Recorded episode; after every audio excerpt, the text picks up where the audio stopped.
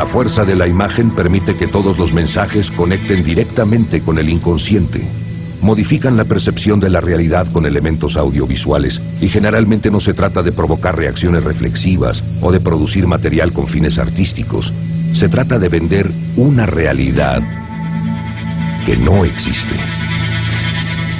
En el marco del aislamiento preventivo social obligatorio, la cuarentena, definido por el Gobierno Nacional, realizamos nuestro fuerte al medio habitual, cumpliendo las exigencias de prevención, desde casa, con pocas personas en la radio y mediante el uso de las tecnologías que nos permiten seguir al aire. ¿Qué tal? Buenas tardes, ¿cómo le va? Aquí se escucha fuerte y claro desde la zona de Caballito en Buenos Aires. Bien, Espada, chequemos esa comunicación. Buenas tardes, yo también los escucho muy bien desde la zona sur, desde Bernal. Espectacular, esto de la tecnología cada vez me tiene más vislumbrado.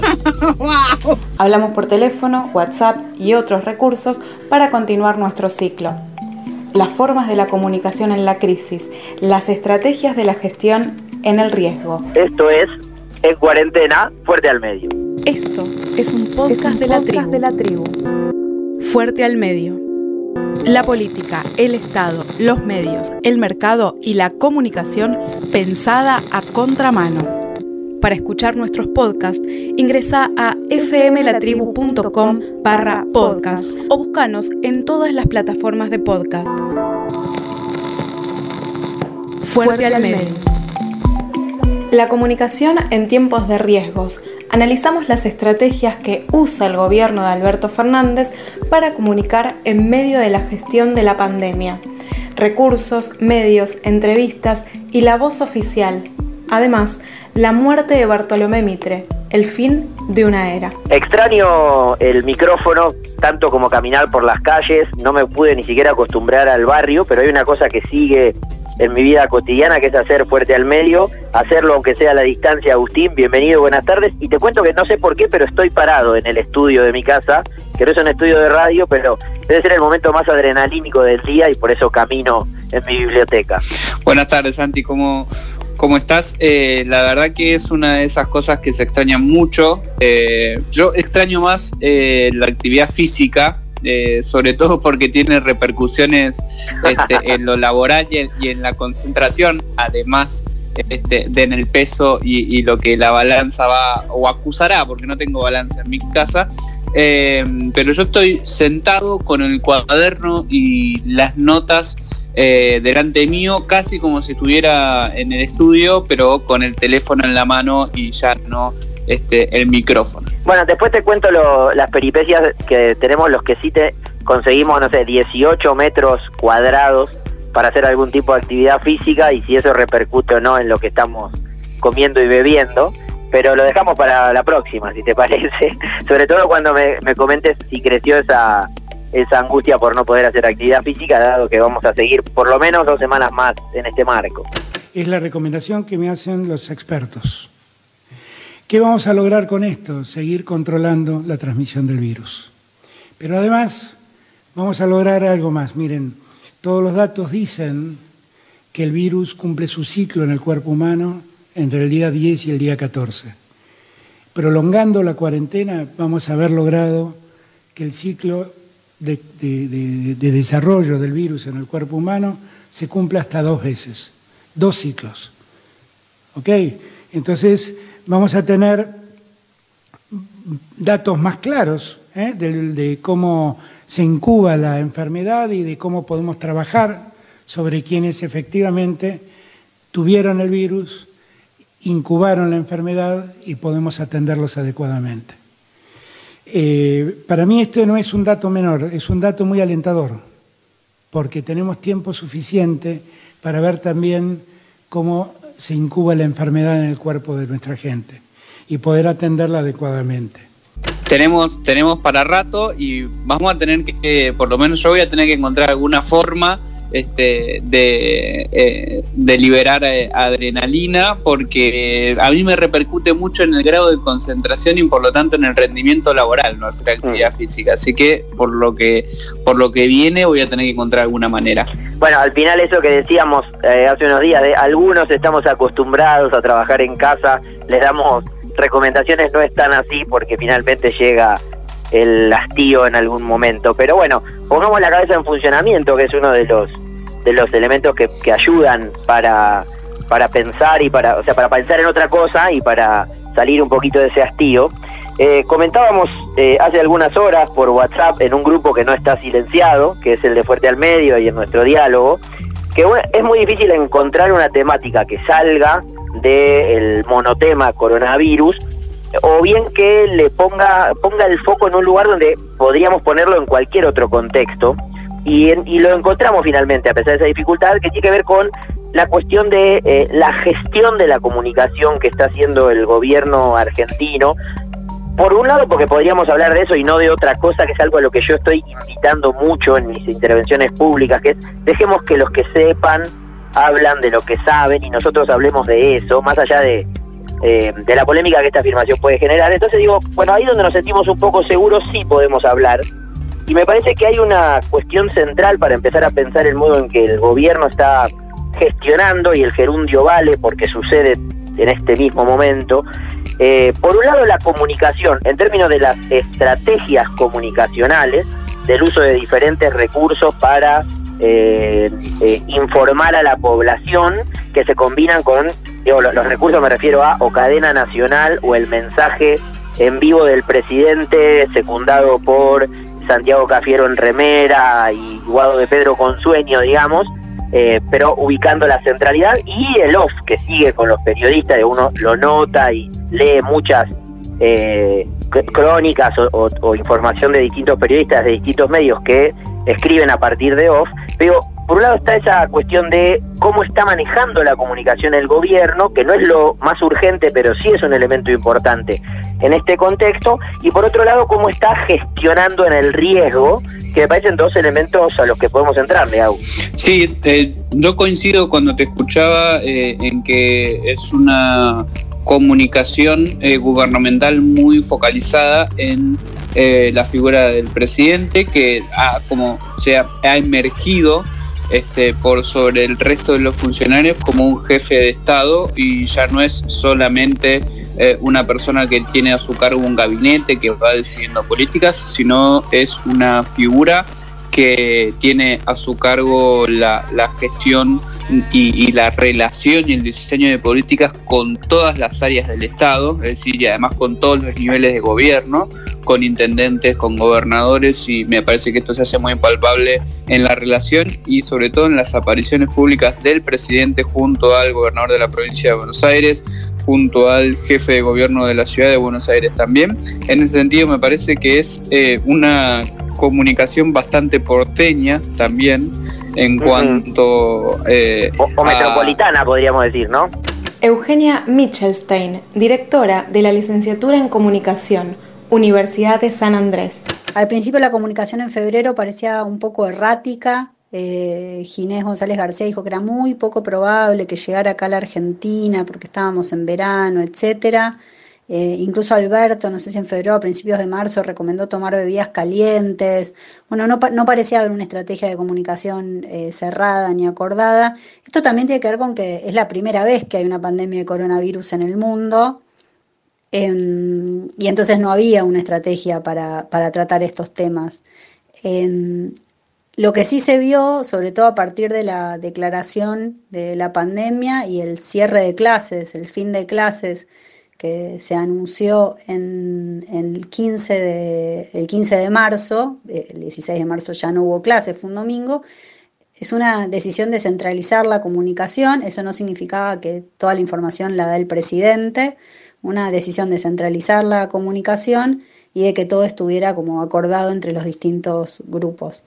hay una preocupación por hacer ver a un gobierno activo, eh, por darle espacio a las autoridades en materias de salud pública, tanto a las del ministerio como al comité de especialistas eh, que tienen y tuvieron ayer su espacio también y lo tienen todas las mañanas en la en, conferencias de prensa, eso me parece también eh, muy, muy destacable, y en, en, pequeñas cuotas darle visibilidad a los diferentes ministros y personas de la política nacional y del gobierno nacional que van teniendo sus decisiones, ¿no? Cada eh, diría como que cada uno que está a cargo del diseño de políticas es el que las comunica. En eso podría tornarse quizás hasta contradictorio con esto que decimos del centralismo de la figura del presidente, porque cada uno de los ministros, cuando tiene algo que comunicar, lo comunica él. Sí, pero quizás podríamos eh, encontrar dos características que describan lo que sostenemos. Mientras esto sucede, quizás de aquí a unos días cambie, porque esto es dinámico, que fue lo primero que dijimos hace eh, dos semanas, la última vez que nos vimos y que hicimos fuerte al medio en persona, digamos, en átomos entonces, si le sumamos aquella primera característica de un proceso dinámico, eh, podríamos agregar dos con las que entiendo empezamos a acordar y que parece que caracterizan este rasgo que sería la centralidad de la figura del presidente, vos hablaste de jefe de Estado, eh, digamos, de persona a cargo del Estado, y eh, yo escuchándote pensaba en la, en la noción de... De algo radial, pero, pero no radial en el sentido de radiofónico, sino en el, sentido de hay una persona que está en el centro, que tiene eh, la botonera a su cargo y que dialoga, como si fuera en una silla que gira sobre sí misma. Ahora dialogo con los especialistas y comunico, estoy dialogando con los especialistas en sanidad que me asesoran, ahora dialogo con el ministro de Obras Públicas para definir las estrategias a seguir en esa área, ahora dialogo con la oposición y ahora llamo a Tenenbaum y Siete Cases mientras camino por las calles de por, por la vereda o por el patio en realidad de, Olivos para este, dialogar con un intermediario con la audiencia que eh, está atenta a esta situación. Me parece que esos tres elementos sí terminarían por caracterizar sin, sin que haya contradicción, ¿no? La dinámica, la centralidad y la radialidad. Hay Ahora hay dos conferencias de prensa, a las, hay un informe a las 9 de la mañana y hay otro informe a la noche, y eso sirven para dar información correcta y certera sobre los casos, los testeos, etcétera. Aunque no, no siempre eh, esta información correcta, certera, etcétera, llega al público, ¿no? Sigue habiendo como bastante fantasía eh, respecto a los casos que se testean, los casos que no, la idea de que hay muertos por coronavirus que no fueron testeados, entonces no fueron confirmados y eso no, se puede chequear de ninguna manera. Más allá de que esto sea cierto o no, yo realmente no tengo manera de saberlo, no hay una comunicación sobre eso, ¿no? No hay, eh, dice, nosotros testeamos a todos los muertos por neumonía o testeamos solo a algunos muertos por neumonía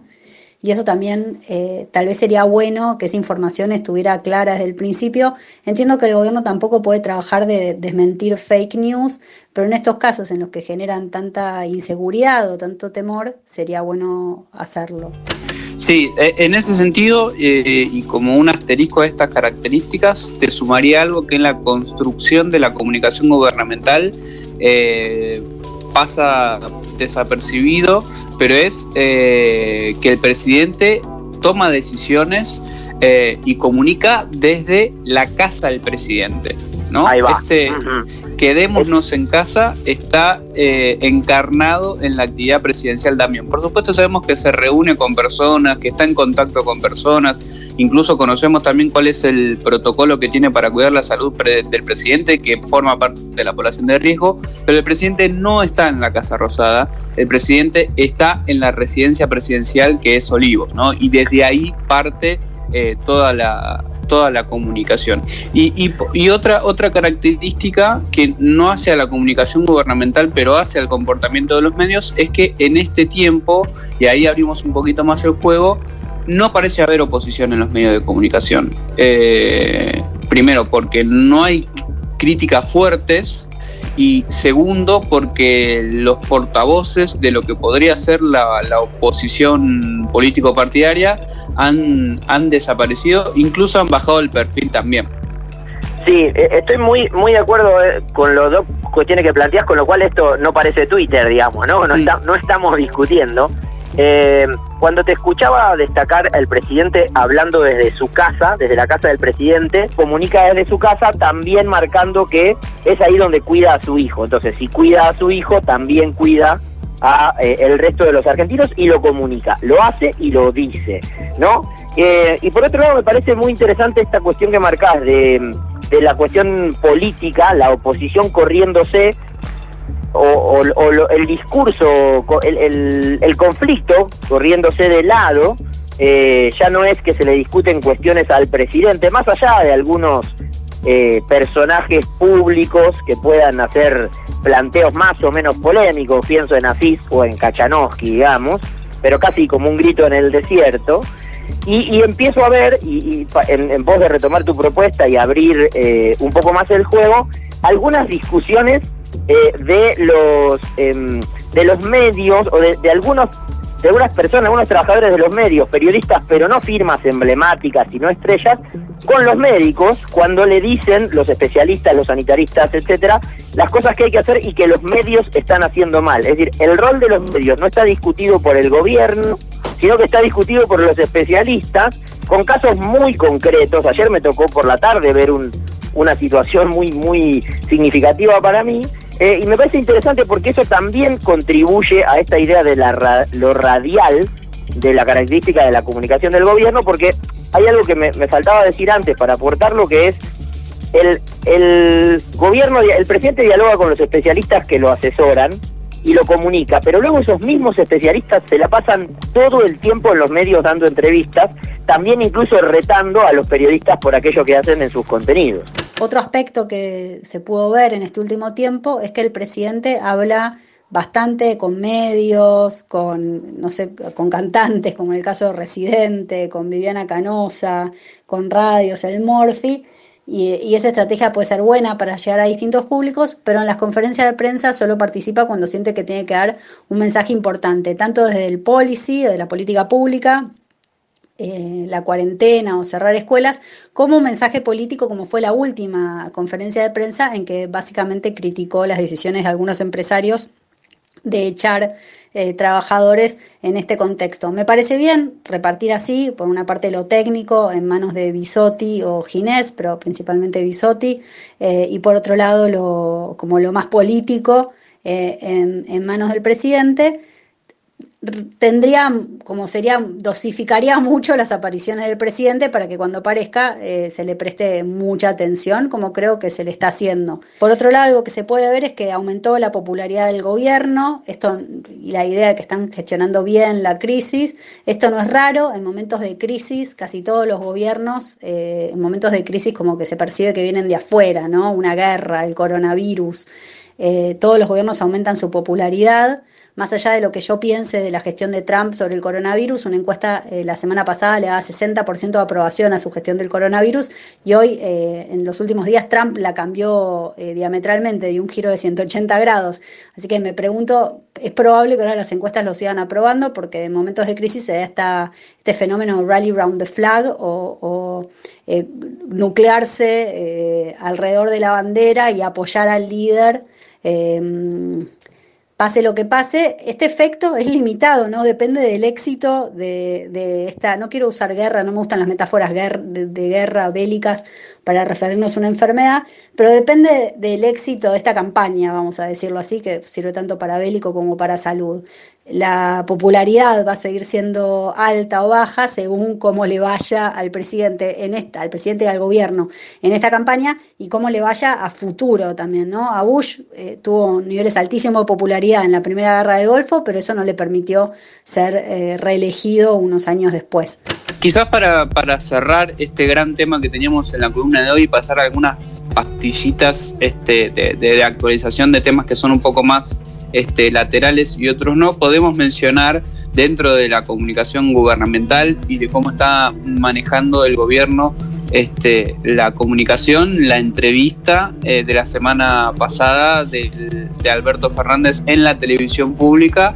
que nos dejó algo para criticar eh, y en lo que estamos de acuerdo, que es la presencia de Rosario Lufrano al frente de esa edición del noticiero cuando eh, Rosario Lufrano es la directora, la presidenta del directorio de Radio y Televisión Argentina eh, y por lo tanto es una funcionaria del gobierno de Alberto Fernández que tomó las riendas por única vez del noticiero para llevar adelante la entrevista con el presidente. Estamos con el presidente de la Nación ya eh, dispuesto, sentado allí. Eh, señor presidente de la Nación, buenas noches. Muchas gracias por atender a la televisión pública y que su mensaje llegue a, todo el país. Sí, en, un registro que nos demanda, por un lado, aclarar una cuestión que siempre hemos aclarado, que es, por un lado, es la, la gestión de la comunicación del gobierno en la crisis, todo lo que acabamos de hablar hasta ahora, y por el otro lado son las políticas de comunicación, es decir, cómo el Estado administra, ejecuta y regula el sistema de medios, sean estos los públicos o los privados. Para los públicos tiene algunas obligaciones específicas y llamó mucho la atención y abrió un debate eh, esta decisión que describís de Rosario Lufrano, sobre todo porque el problema ahí para mí es que no hubo nada nuevo bajo el sol, es decir, otra vez la gubernamentalización de, de los medios de propiedad estatal se hace carne, pero también el manejo discrecional de la persona pública que del funcionario público que eh, toma una decisión muy, muy impactante en la pantalla, sobre todo eh, planteando eh, un desplazamiento, al menos a un segundo plano o a un plano complementario, a los periodistas y las periodistas y las periodistas que están ahí haciéndose cargo de ese segmento, muy formados, y en un plantel que era hasta el momento en que habíamos llegado a la, a la, crisis del coronavirus, bastante destacable, no hay una figura vinculada al proyecto político, etcétera, me parece que es un error menor, no es lo más importante en este momento, pero es una tradición que tiene el sistema de medios públicos en nuestro país. Sí, y, además eh, marca los problemas que empiezan a notarse cuando, eh, con algo que nosotros marcamos eh, al comienzo este, de la temporada de 2019 y cuando empezábamos a ver el diseño institucional de la comunicación eh, de Alberto Fernández, que es que tanto medios públicos como el diseño de la comunicación gubernamental se encuentran bajo la misma autoridad, bajo este, mm, eh, la, la, misma secretaría, que es la secretaría que tiene a su cargo a Francisco Meritelo de Comunicación y Medios Públicos. Es cierto. Bueno, me parece que hemos hecho un paneo integral de esta cuestión que claramente nos tendrá ocupados y atentos en los próximos días y sobre las que quizás tengamos que volver en algún momento. Ahora, como, como dicen en el viejo programa de televisión, pasan otras cosas también en el país y en el sistema de medios, y hubo una noticia que casi pasa desapercibida, pero no fue así, en, la estructura tradicional del sistema de medios en Argentina con la muerte de quizá el último de los representantes de la dinastía Mitre en la nación, Agustín. Sí, eh, murió Bartolomé Mitre, que es, era el segundo accionista eh, más grande del diario La Nación eh, y fue uno, fue el representante del grupo La Nación en la negociación con papel prensa durante la dictadura militar. fue una de las personas que intentó diversificar el negocio del diario La Nación a finales de los 80 y principios de los 90 con la compra eh, de, señales de cable, de radios, incluso con la participación en la licitación de Canal 2 de La Plata, que hoy es América TV. Eh, finalmente, en el año 95 perdió la familia Mitre, eh, mejor dicho, perdió, no, vendió parte de la familia Mitre el, accionariado en su poder y pasó a controlar el diario La Nación y la empresa La Nación, eh, la familia Zaguier, también descendiente del, del ex presidente de la Nación Argentina, Bartolomé Mitre, pero por otra, por otra rama, eh, para, para ser un poco claros, eh, la persona que murió, que es Bartolomé Mitre también, era el primo de la madre de los Zaguier que hoy están a cargo este, de la Nación y a partir de entonces comenzó un enfrentamiento bastante solapado en la forma de conducir y en las decisiones en cuanto al futuro de la nación que relegó al difunto a un papel bastante diplomático, a pesar de que las noticias decían que murió el director de la Nación. Bueno, en realidad la familia Zaguier es la que maneja el diario La Nación y está bastante enfrentado con Bartolomé Mitre, que murió a los 79 años la semana pasada. Vos sabés que cuando te escuchaba y en estos días que leí la nota que publicaste sobre este tema en letra P, pensaba em, en, por un lado, cómo estamos en un escenario de, que ya había pasado en los staff de las empresas eh, y, pasa ahora ya directamente en términos de la cuestión de la biología, eh, del final quizá de las empresas familiares, que fueron uno de los elementos que explicaron los orígenes de muchos medios para pasar a eh, mm, gestiones más de deseos o lógicas corporativas. De hecho, la Nación ha tomado decisiones en esa línea en los últimos años, incorporando gerentes o administradores que provienen hasta del mercado telcos, ¿no? Me parece que, que esto suceda en el diario más tradicional de los que quedan en el país es bien significativo y nos pone a pensar en quizá una nueva era, eh, posiblemente. Pero bueno, una nueva era que veremos cómo se desarrolla y aquí en más también, viendo el modo en que los medios se superponen y sobreviven y se reconfiguran en torno a, la coyuntura eh, sanitaria que estamos atravesando. Sí, y, en especial porque el caso de Bartolomé Mitre y de la familia Zaguier dentro del accionario de la Nación nos pone de frente eh, ante una cuestión que es central, que tiene que ver con cómo eh, los dueños de los medios de comunicación eh, tienen mucha injerencia en el destino del mercado de los medios de comunicación y en cómo las empresas se adaptan rápido o lento a los cambios que hay en los usos, consumos y en el negocio en general de los medios de comunicación. El caso de, los Mitre y los Aguirre dentro del diario La Nación es un ejemplo de eso, porque mientras unos querían transformarse en un multimedio, los otros no, y implicó todo un retraso en la estrategia digital del diario La Nación. Claro, claro, sí, sí, pensaba en eso eh, mientras identificaba que, así como lo hemos hablado muchas veces en términos de la teoría, esto sucede en cualquier empresa, pero en las de medios un poco más, que es cuando los familiares todavía están al mando de los procesos estratégicos de decisión y gestión, eh, se nota esa lentitud versus cuando pasa lo contrario y, pensaba en la tesis de El hombre de Clarín, que es el título con el que José Ignacio López publica la biografía autorizada de Héctor Mañeto, eh, con una tesis muy relevante, que es, eh,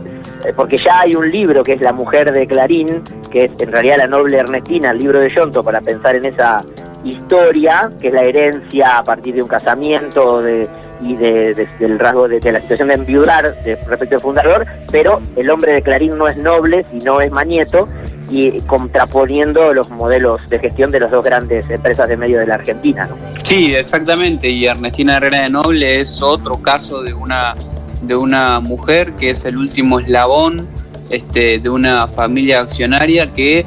tiene los herederos incertidumbre Exacto, exactamente. Bueno, incertidumbre que con la que convivimos por estos días respecto de lo que va a pasar. Me parece que hemos cumplido el objetivo de indagar en el modo en que se gestiona la comunicación en la crisis, pero también un rato de hablar de otra cosa, de empresas, de medio de lo que nos gusta. Incluimos hasta una lista de eh, recomendaciones de lectura, si quieren, ¿no? La noble Ernestina de Yonto, los libros de Sivac sobre Clarín, eh, y el, propio libro sobre Manieto y algunos, está el libro de Sidicaro sobre la nación, ¿no? Es el que se me viene a la cabeza para atravesar estos días de cuarentena, Agustín. Sí, y también está el libro de entrevistas de, de Fontevecchia que se llama Periodismo y Verdad, donde hay eh, entrevistas a Bartolomé Mitre, a Claudio Escribano y a otros eh, editores y secretarios de redacción de medios importantes que están, están en línea con lo que planteas. Bueno, yo supongo que nos seguiremos eh, encontrando en las redes, en el intercambio de WhatsApp. Fuerte al medio no es uno de los grupos que voy a licenciar de WhatsApp porque es de los que me calma, me pone a pensar en otra cosa. Tiran buenos stickers además, una de las glorias de este periodo, así que nos comprometemos a encontrarnos de aquí en unos días de nuevo. Esperemos encontrarnos eh, en el estudio pronto, pero solamente cuando sea posible y las autoridades sanitarias así lo indiquen. Mientras tanto, seguimos a distancia y triangulando entre el estudio de la tribu, Bernal y, Caballito. Ahí está, seguiremos cumpliendo eh, el, lo que demanda el gobierno para cuidarnos entre todos, seguiremos pensando a contramano desde casa. Un abrazo fuerte, nos encontramos en unos días. Esto es un podcast, de, la de la tribu. Fuerte al medio. La política, el Estado, los medios, el mercado y la comunicación pensada a contramano. Para escuchar nuestros podcasts, ingresa a fmlatribu.com barra podcast o búscanos en todas las plataformas de podcast. Fuerte, al medio.